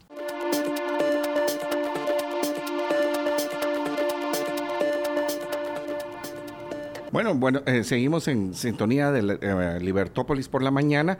Como les habíamos anunciado, tenemos la entrevista con el diputado Jairo Flores. Él es del partido Voz en esta, eh, en esta ocasión. Él fue ah, candidato por el partido Voz y fue reelecto ah, para, una, para la décima legislatura. diputado Flores, muchas gracias por atender nuestra ah, llamada y eh, platicar acerca de esta ley de tarjetas de crédito que, como pudimos ver ayer, en la no solamente fue aprobada en tercera lectura, está solo pendiente de eh, ser aprobada por artículos y en su redacción final, sino que también estuvo presentada desde el año 2019. Puedo recordar, eh, diputado Flores, que esta, ah, pues la primera ley o la primera ah, forma de aprobar una regulación acerca de las tarjetas de crédito se dio en eh, eh, años atrás, yo creo que ya hace más o menos 10 años, y parte de ella fue declarada inconstitucional. Entonces, esta sería una segunda intención de tener una ley de tarjetas de crédito. Eh, ¿Qué tenemos de novedoso, diputado? Buenos días, muchas gracias. Buenos días, un saludo muy especial a toda la audiencia de Libertópolis. Muchas gracias por la oportunidad y a usted, licenciado Ortega, licenciado Zapeta. Es un gusto compartir con ustedes. Eh, realmente la tercera oportunidad que se da por aprobar esta ley de tarjetas de crédito. En una primera oportunidad fue declarada cierta inconstitucionalidad por eh, que se fijaban algunos eh, montos topes, porcentajes topes en cuanto a las tasas de interés lo cual eh, pues de alguna manera se estableció que iba contra el libre mercado, contra la libertad de competencia y fue uno de los motivos por los cuales quedó en stand-by en, esa primera oportunidad. En una segunda oportunidad eh, se dio porque la ley de tarjetas de crédito se presenta como una moción de urgencia nacional, se aprueba la urgencia nacional con 105 votos, pero la aprobación ya por artículos, cada uno de los artículos se está aprobando algunos con 80, con, con 85, 90, 97 votos y le requería siempre en su totalidad los 105 votos, entonces fue la segunda oportunidad que la ley queda en suspenso por eh, alguna inconstitucionalidad presentada. En esta tercera pues oportunidad, creo que es bien importante remarcar que es una ley que tuvo cinco años engavetada, cinco años detenida, en la administración anterior no salió en ningún momento en agenda, eh, es retomada, fuimos ponentes varios diputados de la misma, la dictaminó el diputado Carlos Barrera como presidente de comisión en ese momento. Recuerdo muy bien que algunos diputados, como el diputado Armando Blanco, su servidor, eh, la, diputada Sonia y otros firmamos ese dictamen que ahora le daba viabilidad a la ley. Pero la pregunta en, en ese caso es, ¿qué, ¿qué diferencias hay? Yo creo que el punto importante y primario es ver la problemática que ha generado las tarjetas de crédito. La tarjeta de crédito, si bien debe ser un instrumento financiero importante para que uno pueda realizar gestiones, pagos u otros de manera eficiente, de manera rápida, eh, se ha convertido en un instrumento de endeudamiento de la población guatemalteca que ha sufrido altas tasas de interés, intereses sobre intereses, eh, deudas que no se pueden renegociar y que se vuelven de alguna manera un cobro y un asunto usurero en el cual muchos guatemaltecos han llegado a tal nivel de endeudamiento que algunos de ellos eh, han tenido que vender sus vehículos, sus casas, propiedades o han caído en algunas problemáticas eh, sumamente delicadas en cuanto a su situación económica. Esto, esta es una problemática tan sentida que se suma además eh, algunas algunos sistemas financieros o bancarios que tienen sistemas de cobro bastante insistentes, en algunos casos muy abusivos, en los cuales, pues, como ustedes saben, pueden recurrir a llamar al trabajo, a llamar a, a familiares, a vecinos y a incomodar también al tarjetaviente de una manera de un cobro insistente que muchas veces se puede volver eh, muy abusivo y, y, dañino también. Por supuesto que eso independientemente de que la persona que obtenga su deuda tiene el compromiso y lo tiene que pagar, pero estas deudas se vuelven prácticamente impagables. Creo que hay que ver que algunos beneficios de estos es que los emisores de tarjetas, los bancos u otras que puedan emitir tarjetas no podrán capitalizar intereses de ninguna forma. Es decir, que muchas veces se cobraban intereses que no se pagaban y eso se sumaban al capital y, y el capital de endeudamiento crecía más y sobre ese capital nuevo ya crecido con intereses se volvía a cobrar el mismo monto de intereses, convirtiéndose en una un interés o un interés en una deuda, como decíamos, que, que se vuelve muy difícil de, de que los guatemaltecos puedan salir de ellos. Eh, además, no se podrán calcular intereses sobre comisiones, sobre recargos, sobre cuestiones de esta naturaleza. El tarjetaviente tiene el derecho de poder hacer también un convenio de pago, exigir un convenio de pago acorde también a su posibilidad que antes no se podía hacer. No se puede recurrir al embargo total del eh, salario de, de un eh, tarjetaviente, que era un tema que también recurría, recurrentemente sucedía. Y el otro tema bien importante también es que eh, no puede el banco, como decimos en buen chapín, echar mano solo así por así de eh, la tarjeta o de mejor dicho la cuenta de ahorros que pueda tener el tarjetaviente. Lo que ha sucedido es que usted, por ejemplo, tiene una deuda en la tarjeta de crédito, le cae su salario y en muchos de los casos el salario es para para vivir, para comer, para los gastos básicos, pero el banco inmediatamente echa mano de su dinero, se paga a sí mismo y no importa la situación en la que quede la persona. Entonces ese tema también se regula para que no pueda ser hecho sin el consentimiento de la persona que tenga su, su tarjeta. Yo creo que son, son varios los temas que pueden darse hoy. Eh, aquí hay, hay muchos temas más. Sabemos que hay algunas enmiendas a presentar. Por ejemplo, nosotros como Partido Voz vamos a presentar una enmienda de relacionada con el tema de ciberseguridad, puesto que hemos visto la problemática de tarjetas de crédito clonadas. Eh, a uno le, le pueden clonar la tarjeta, hacen pagos con la tarjeta, pero el banco y nadie se responsabiliza y a uno le toca a veces pagar deudas que de otra gente que se ha, utilizado este dinero. Este tema eh, lo vamos, eh, estamos eh, estableciendo que los bancos deben invertir en sistemas de seguridad virtual o ciberseguridad que permitan que la persona esté más segura. Eso se da también no solo con las tarjetas de crédito. Han visto ustedes cómo se ha dado una problemática muy generalizada últimamente que nosotros también hemos atendido en la bancada con relación a las cuentas de ahorro y la forma de estafas que se dan virtuales o digitales y que después el tarjetaviento o el cuentaviente queda prácticamente desamparado y nadie se hace responsable de los mismos. Eso por mencionar unos, unos, algunos temas de la ley, pero creemos bien importante en este caso que toda la persona que quiere una deuda debe cumplir su compromiso de deuda, pero estas deudas de tarjetas de crédito se han vuelto deudas prácticamente impagables, deudas que eh, eh, muy eh, usureras que complican la situación económica del guatemalteco y hemos visto la cantidad de endeudamiento que es sumamente alta a través de la tarjeta de crédito con intereses sobre intereses que no deberían existir de esa manera. Por supuesto que el banco y el sistema financiero presta un servicio y tiene que tener sus utilidades y tiene que cobrar sus intereses, pero no de una manera abusiva que afecta al tarjeta viente. Eh, diputado Jairo, ah, claro que uno puede entender que hay ah, abusos de, varias empresas que tienen tarjeta de crédito, eh, pues no solamente, o sea, creo que todos hemos sufrido, todos los que en algún momento tenemos tarjeta de crédito, hemos sufrido alguna, eh, algún tipo de acoso o algún tipo de eh, de situación que, que o, algunas veces es de veras eh, insoportable eh, poderlas entender. O sea, no solamente si alguien se retrasa, que, que se vuelve todavía peor, sino que empiezas a recibir llamadas el mismo día en que tienes que pagar, o sea, que todavía no se ha cumplido el plazo, te empiezan a llamar, te cobran por la llamada, o sea, una cosa que uno dice, híjole madre, de veras, o sea, si, si me estás cobrando por la llamada, eh, como que es un requerimiento de cobro, entonces ya te, eh, ya te incluyo otro servicio más. Después tienes los costos administrativos, los costos por mora, los intereses por mora, una serie de situaciones que no están siquiera en, en la información inicial. No voy a decir que no estén en el contrato, porque esos contratos ah, de las letras que, no se pueden ni ver, ¿no?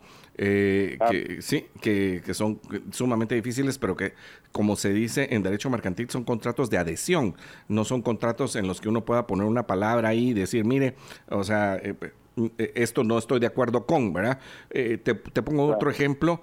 Ah, por ejemplo, le ofrecen a uno que la membresía es gratis vitalicia eh, pero todos los años te la cobran, entonces hay que llamar o hay que ir en algunos lados. mire, este trámite solo lo puede hacer por teléfono. Puchis, y uno ya hizo la cola, hizo todo el relajo. Y en otros casos llama uno por teléfono, mire, y ese solo lo puede hacer presencial. un desastre con, estas situaciones. Pero yo no sé si ah, en este sentido del acoso, y yo puedo entender algunas situaciones. No creo que se pueda regular todo, eh, eh, diputado Jairo. Uh, porque al final hay mil formas de poder eh, cambiar la forma de cobrar o la forma de hacer. Eh, eh, yo estoy de acuerdo en que la información debe ser mucho más transparente, que no deben engañar al usuario, que debe haber una manera mejor de que nos presten el servicio. Ahora me complica el pensamiento y no es que no esté a favor de que cada quien pague menos porque entiendo la situación, pero me complica el hecho de pensar de que se regule esto del interés sobre interés. Y, déjame explicarte por qué. Porque si tú eliminas la posibilidad de que el banco eh, tenga esta prospección financiera de cobrar interés sobre interés, lo que va a pasar es que primero nos va a subir las tasas a todos los tarjetavientes. O sea, va a decir, mire, si yo no le puedo cobrar interés sobre interés, le tengo que cobrar inicialmente una tasa más alta.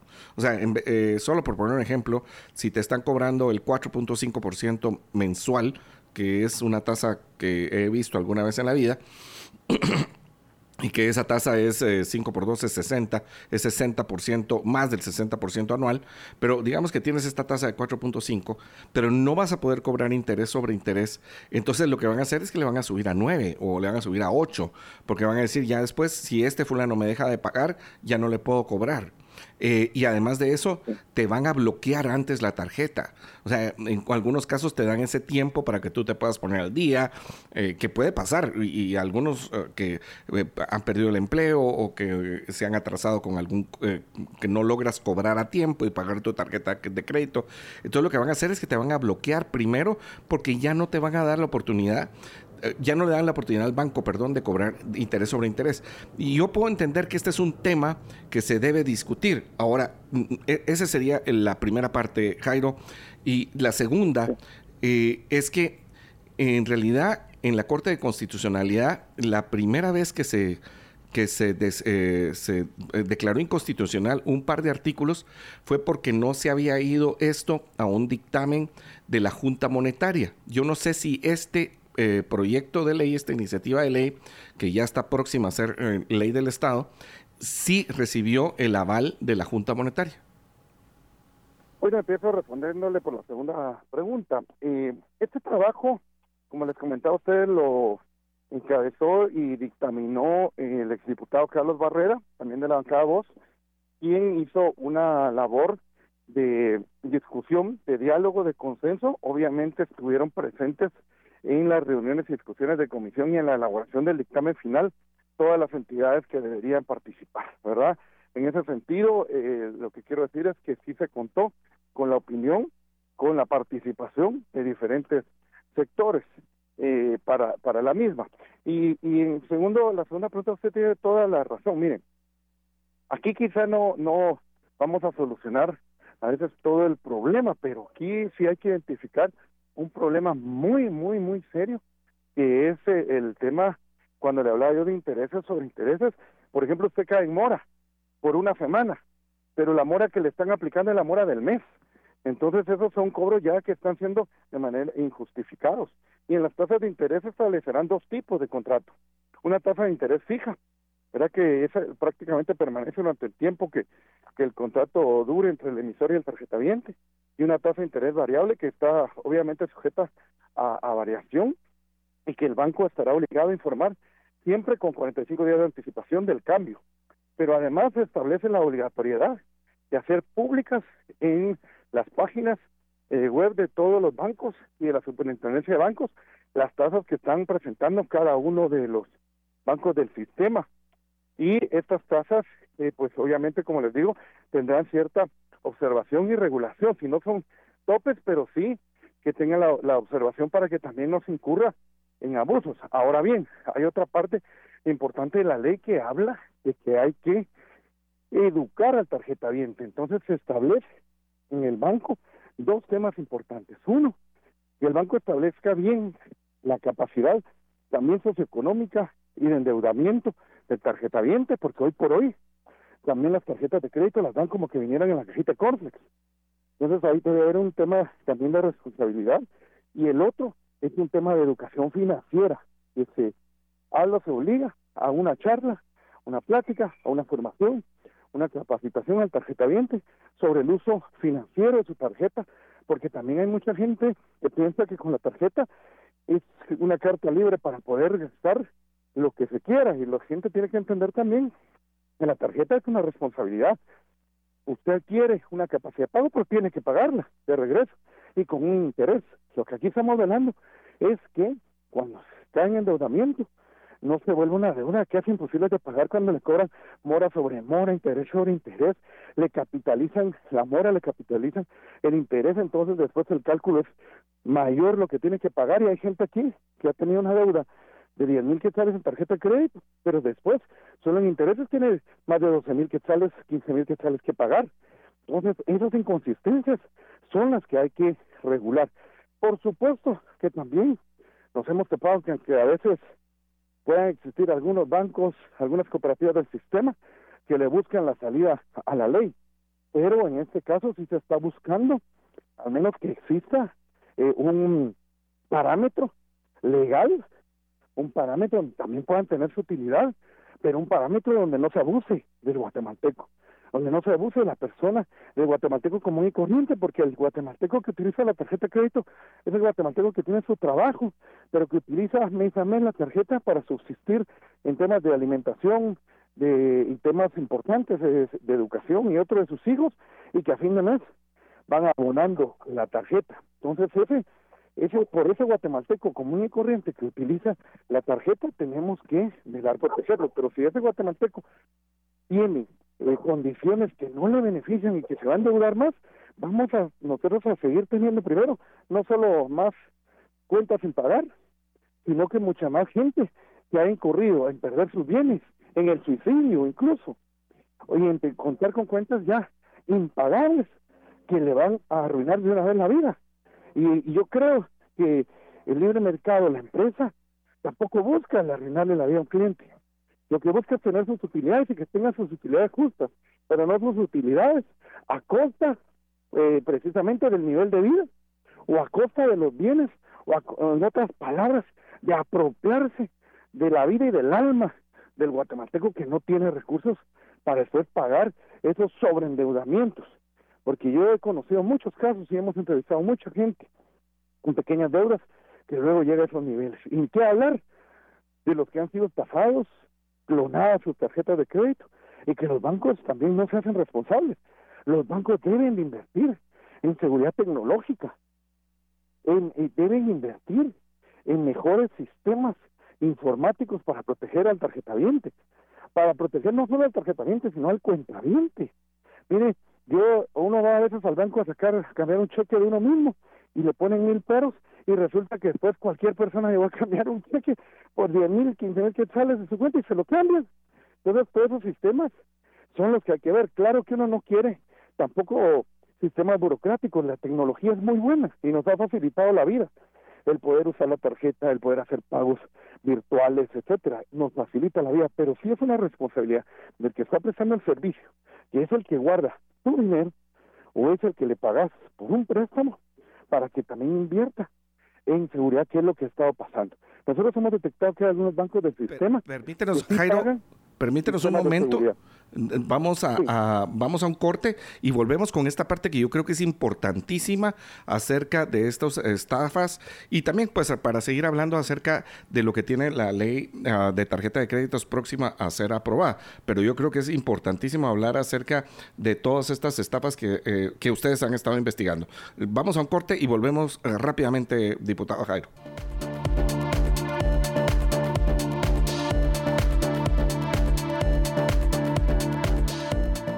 Muchas gracias por mantenerse en sintonía de Libertópolis por la mañana aquí en el Watchtower de la Libertad y eh, estamos en compañía del diputado Jairo Flores platicando acerca de las tarjetas de crédito ah, y también de estas estafas que se han estado realizando a través, eh, bueno, a, las, a los eh, que tienen cuentas en algunos de los bancos.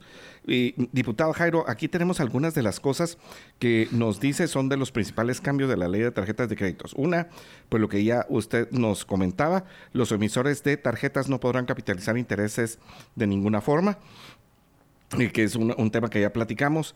Eh, también eh, hablamos acerca de no podrán calcularse intereses sobre comisiones o recargos, todos estos cargos escondidos que tienen algunas tarjetas que no te avisan uh, qué es lo que está sucediendo, que yo creo que tiene que ver ah, con una muy buena parte con el...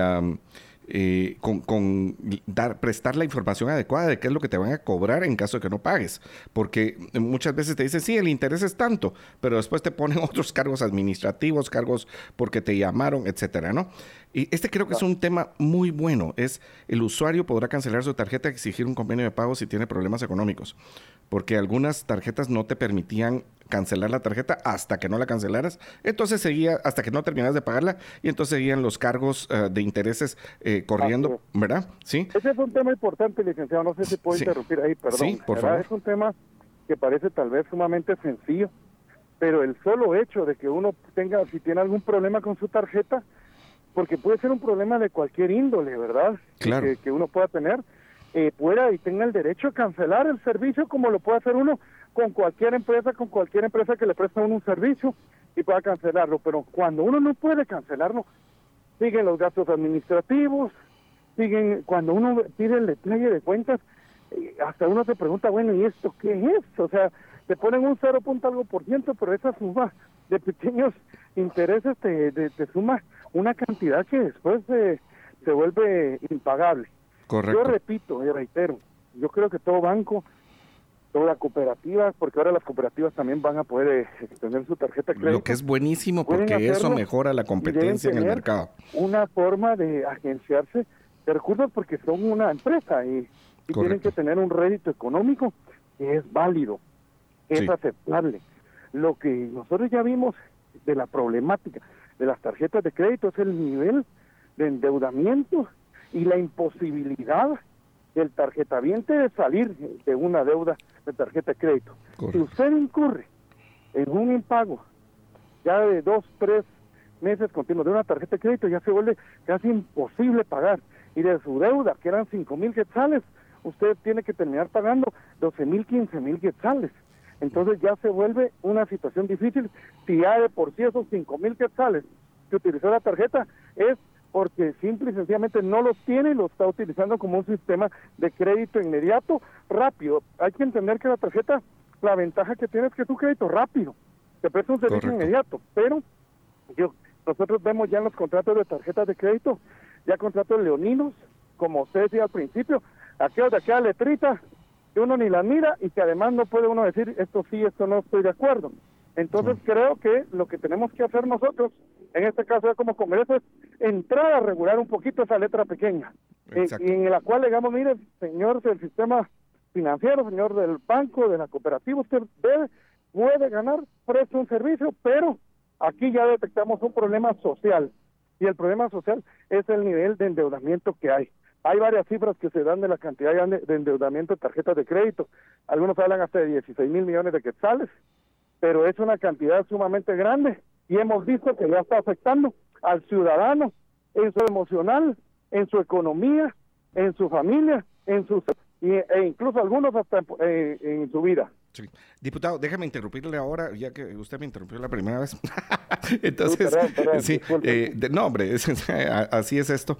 Eh, bueno, a mí me parece buenísimo eso que puedas entrar a un convenio de pago lo más rápido posible. Dice, al pagar la deuda, la entidad a, pagar a emitir un finiquito también. Eh, prohíbe a los bancos tomar sin permiso el, del cliente dinero de sus cuentas monetarias. Yo sé de personas que tienen una tarjeta de crédito y en otro lado tienen la tarjeta, perdón, en otro lado tiene su cuenta para que no les suceda eso porque ya les pasó alguna vez. Una cosa que de veras también creo que es importante, eh, la información acerca de las tasas ah, también me parece importante. Yo creo que una de las cosas que también que le hace falta a la ley, uh, diputado Jairo, es que no, no te puedan cobrar por esas llamadas eh, y por ese acoso.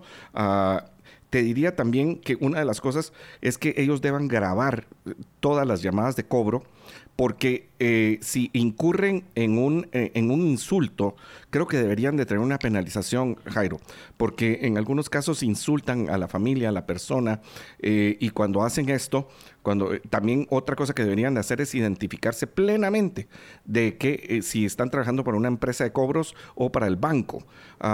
No sé si me logro explicar, porque a veces utilizan un tercero que te insulta, que no sabe quién es, que no, te, no se identifica por nombre y apellido, y que graben las llamadas. O sea, esta parte creo que es esencial para evitar ese acoso, eh, diputado Jairo. Después, por el otro lado, pues la tasa varía, ¿sí? Eh, otra cosa en la que no estoy de acuerdo, Jairo, es en crear una unidad de protección de servicios financieros, porque ahí otra vez es para crear otra unidad pagada por los ah, contribuyentes, eh, por los tributarios, que, que otra, otra, vez otro sueldo más, con gastos, con, ah, no sé, si, si fuera privada, te diría yo, bueno, tal vez sí. Eh, me parece excelente que las cooperativas puedan emitir tarjetas, porque esto ayuda a la competencia eh, y, ayuda a que haya más ah, oferta de servicios financieros, lo cual me parece excelente. Pero te diría que por el otro lado, pues están esas otras ah, pequeñas cositas que pueden marcar la diferencia en ese estado emocional que tú dices acerca de las, eh, de las personas, uh, diputado. No sé cómo las ves. Excelente aporte, la verdad, suyo, licenciado, me parece eh, muy bien. Todavía estamos en la etapa de presentar eh, algunas enmiendas y considero bien importante el tema de las llamadas. Grabar las llamadas, tomé la idea para el tema y que incluso pueda servir esto para demostrar el acoso. Es que se ha vuelto por parte de algunas entidades que prestan el servicio de tarjetas de crédito que el cobro es abusivo, el cobro es intimidatorio, el cobro incluso es persistente.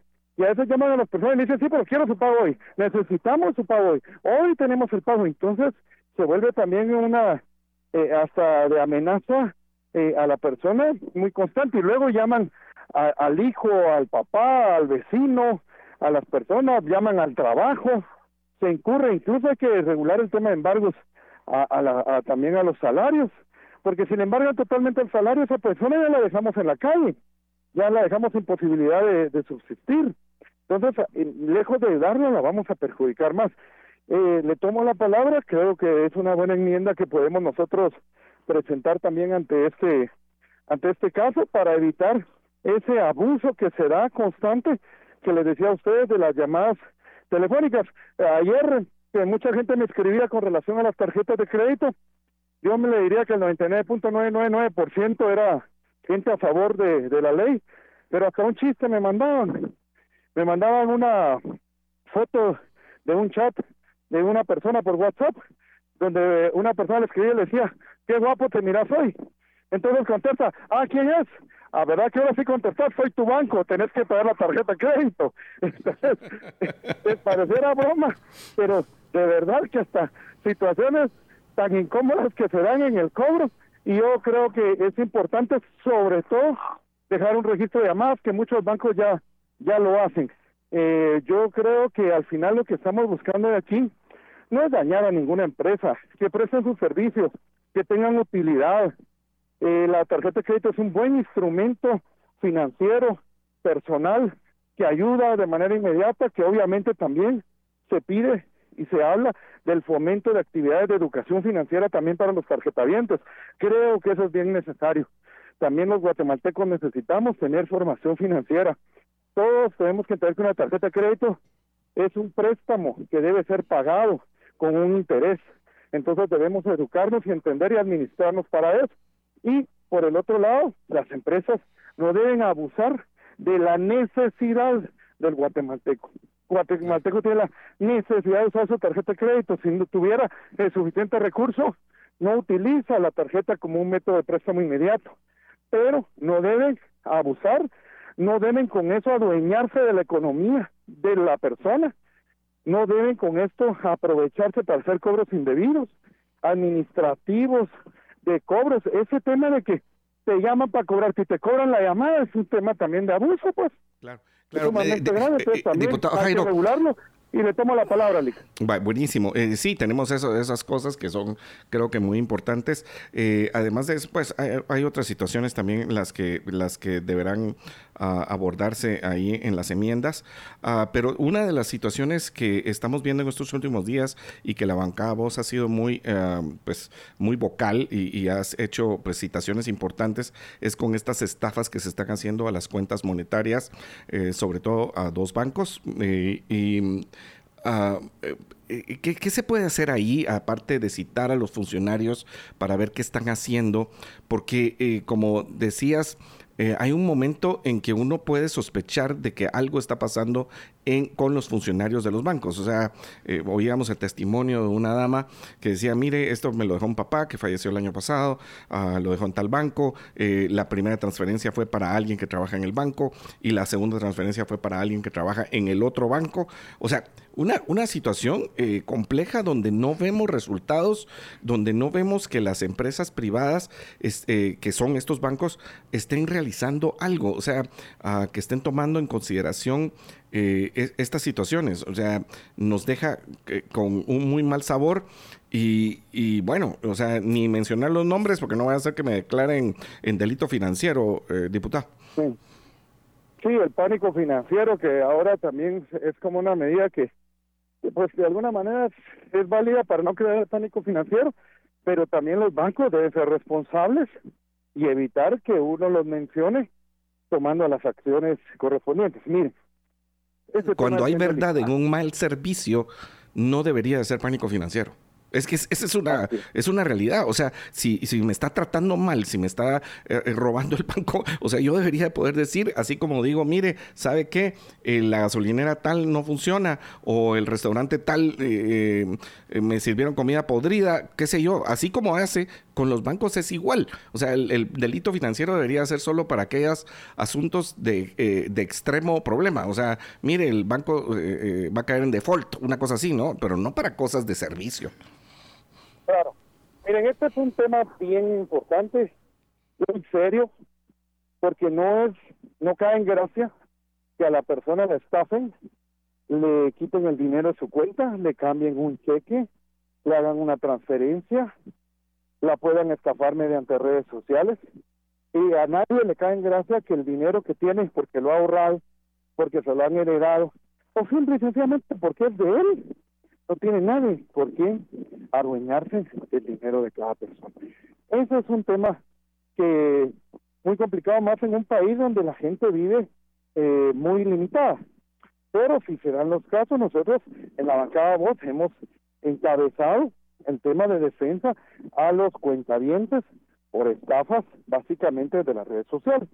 ¿Y qué hicimos nosotros? Llamamos a las autoridades que deberían estar viendo este tema citamos a la superintendencia de bancos, citamos a los bancos señalados, hay algunos bancos que también pueden ser citados al Congreso que tienen algún capital o que tienen capital del Estado, entonces que permite citarlos, los bancos se excusan en su mayoría bajo el argumento del secreto bancario, pero el secreto bancario no es para este tipo de temas, el secreto bancario es otro asunto completamente diferente. Y hemos visto con preocupación, pero una conclusión importante es que hay bancos, porque aquí hablemos también que hay, hay bancos que sí han invertido bien en su ciberseguridad, sí tienen sistemas eh, de control. Tampoco los vamos a mencionar porque si mencionamos a los que están buenos van a decir que nos, que nos financian y si mencionamos a los que están malos nos van a decir que es pánico financiero. Pero al final... Pero lo, lo podemos hacer de forma personal con nuestras amistades. Eso sí lo podemos hacer.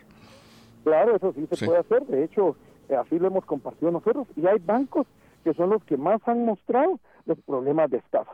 En primera instancia, nosotros hicimos, creemos que aquí debe actuar el Ministerio Público, la Superintendencia de Bancos.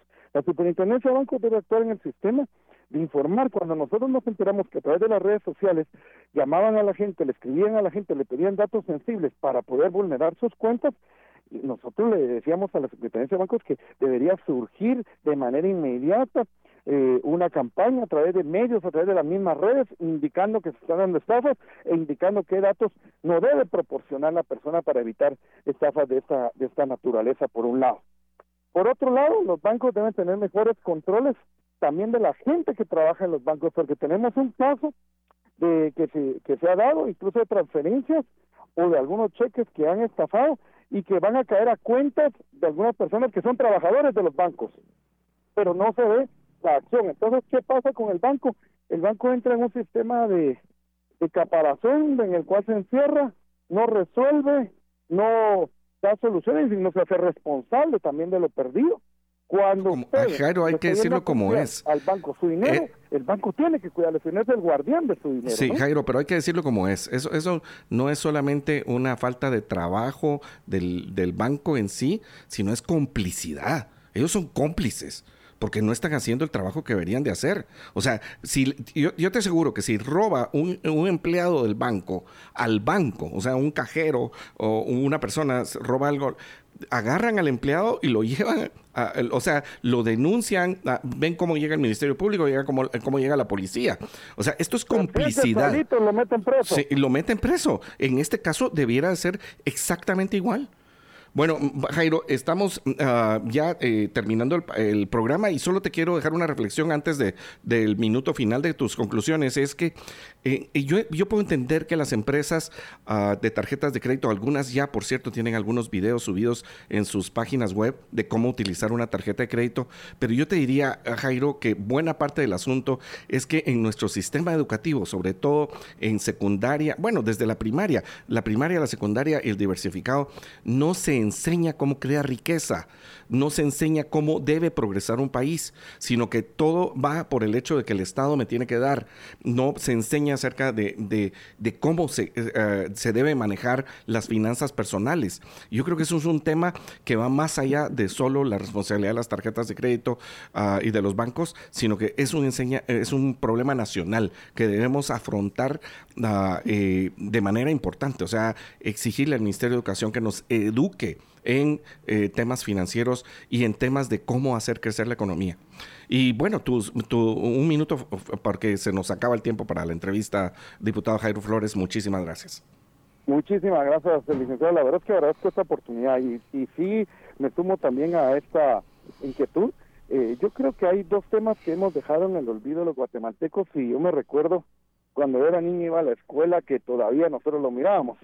Uno es que sí te daban alguna educación financiera, porque todos teníamos que entender que no podías gastar más de lo que generabas, y también nos daban moral y urbanidad. Y yo creo que por eso es que también la, la sociedad está eh, con esos problemas hoy que tenemos de conflictividad y de algunas generaciones que, que prácticamente se, se han perdido. Pero eh, viendo el tema propiamente de las tarjetas, yo lo que le quiero decir a la población es que nosotros estamos aquí para poder atender los clamores y, las peticiones de la sociedad. Y este se ha vuelto un tema muy recurrente, de mucha petición social, en el cual nos han buscado mucho por la problemática que se ha dado. Y lo que hicimos nosotros fue atenderlo de manera responsable. Nosotros lo que pedimos es que las entidades financieras tomen acciones al respecto, también eh, acepten estas regulaciones que no les va a afectar nada en sus utilidades. Lo que estamos nosotros diciéndoles a ellos es ganen lo justo y no pongamos en situación de aprieto a la población. El guatemalteco tiene el derecho a tener un sistema de crédito, pero también no un sistema que lo vaya a endeudar y lo vaya a comprometer de por vida y que llegue a tener impactos eh, fuertes en las personas. Así es que para eso la bancada Voz ha hecho una labor de fiscalización tanto con los que han sido estafados y también para poder apoyar y regular con las personas que tienen problemas de las tarjetas de crédito. Hoy por hoy no hay una persona en una familia que no tenga alguna eh, que, que, no use una tarjeta de crédito, que no tenga incluso una deuda en una tarjeta de crédito. Lo que debemos hacer es como en otros países. Al sistema eh, financiero le debe interesar que la persona tenga capacidad de pago y pueda salir de sus deudas, aunque viva endeudado, pero que salga de sus deudas. Y lo que estamos haciendo aquí es lejos de lograr eso, estamos comprometiendo al guatemalteco. Muchísimas, gracias, por la oportunidad y esperemos que esta eh, en la próxima semana se vuelva ley para beneficio de la población. Bueno, eso es lo que esperamos que sea para beneficio de la población, eh, pues eh, respetando la vida, la libertad la propiedad y que podamos ah, seguir ah, progresando como país. Muchísimas gracias al diputado Jairo Flores. Vamos a un corte y volvemos con las conclusiones. Pues estamos en la parte final de nuestro ah, programa de hoy de Libertópolis por la mañana eh, con un tema que hoy estuvo ah, por demás interesante y fue esta ley ah, acerca de las tarjetas de crédito. Estuardo, de tu comentario acerca de ella. Bueno, a mí me parece en general una buena ley. Sí. Eh, tiene sus bemoles, pero me parece una buena ley porque y regula el interés sobre el interés. Sí, yo, yo, esa es la única parte que a mí me parece complicada, Estuardo, y es ah, que si esto va a hacer que eh, haya menos gente con acceso a la tarjeta de crédito, pero sí puedo entender el punto, ¿no? Porque eh, también he visto como gente, ah, pues, eh, con, con, algún problema, porque tú, o sea, puedes estar muy bien. Ya te recuerdas que cuando uno pide una tarjeta de crédito te piden estados de cuenta y te piden estabilidad laboral, etcétera. Pero la estabilidad laboral es un asunto que se puede perder eh, de hoy para mañana, ¿verdad? Y, un problema como por ejemplo un accidente, un asunto de salud, también te puede generar que tengas un problema eh, financiero importante. Entonces puedo entender la dinámica Ah, lo único es que no sé si eso va a hacer que hay gente que no pueda acceder a la tarjeta de crédito, por un lado, pero sí, o sea, sí hemos visto como eh, la falta de competencia entre los bancos, porque lo que tenemos ahora es que hay muy poco acceso a nueva banca, entonces no hay competencia para, entre, las entre los banqueros para eh, generar una, una pues una mejor oferta para el consumidor y que los abusos bajen, ¿no? Porque los abusos bajarán en medida de que alguien diga, no, a mí en la tarjeta tal me tratan mejor. Y por eso sí me parece excelente que las cooperativas ahora vayan a poder eh, tener el servicio de tarjeta de crédito. Sí, porque aumenta la competencia. Aumenta la competencia. Buenísimo. La verdad es que eso me parece un asunto muy importante. Y bueno, también todos los abusos que se han dado en algunos casos, que sí se regule, no me gusta que haya otra, eh, otro, otra institución para velar eh, más, más burocracia, más gasto, eh, etcétera. Pero sí puedo entender que se debe discutir. Y ese creo que sí es un tema ah, importante, como tú dices, Estuardo. O sea, ese cobro de, de interés sobre interés que a veces se vuelve verdaderamente lacerante en contra de la propiedad también. ¿Sí? Porque ese es el punto. O sea, cómo unos ah, se apropian del, dinero de otros por medio de contratos leoninos, ¿sí? Sí. Y también eh, yo creo que es, eh, es importante que, que, como dicen varios de los radioescuchas aquí, que también uno vea su capacidad para meterse a una tarjeta de crédito o no. Esa creo que es una muy importante eh, advertencia porque eh, hay gente que cuando le suben el límite de crédito en la tarjeta de crédito lo celebra como que fuera, eh, como que le hubieran subido el sueldo.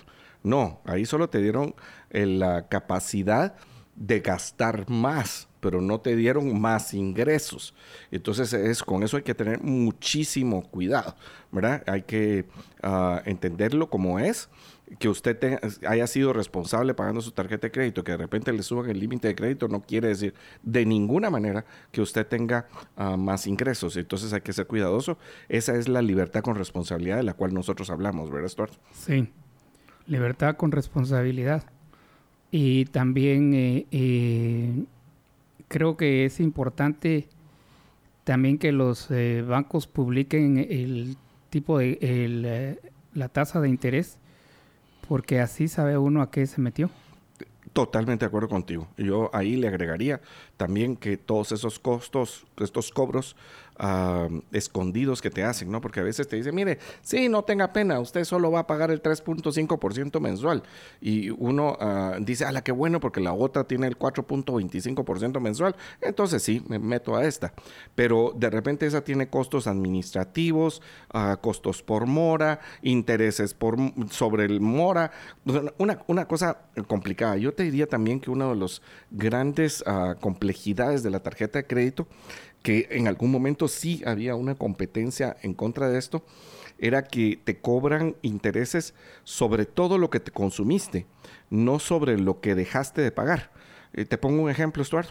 O sea, si tú, por ejemplo, eh, te consumiste 20 mil quetzales en un mes, y entonces tu capacidad ese mes fue de 10 mil, ¿sí? Y pagaste los 10 mil de contado, los pagaste de contado, te queda un saldo de 10 mil, te cobran intereses por los 20 mil, no por los 10 mil, que sería el saldo. Eso me parece que es una de esas situaciones que sí es, la veo compleja y que no la veo en esta iniciativa de ley. Sí. Sí, bueno, nos tenemos que ir. Sí. Bueno, y le recordamos a nuestra ausencia, si usted siga viviendo la libertad y por medio de esa libertad seguimos protegiendo la vida, la libertad y la propiedad. Estuardo. Excelente miércoles para todos y que sea un miércoles en el cual cumpla sus objetivos y sus metas. Muchísimas gracias.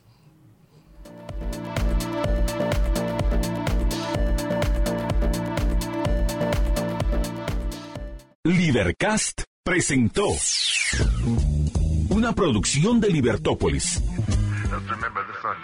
Recuerda suscribirte y dejarnos cinco estrellas para que continuemos trabajando en producir más podcasts de tu interés. Libertópolis.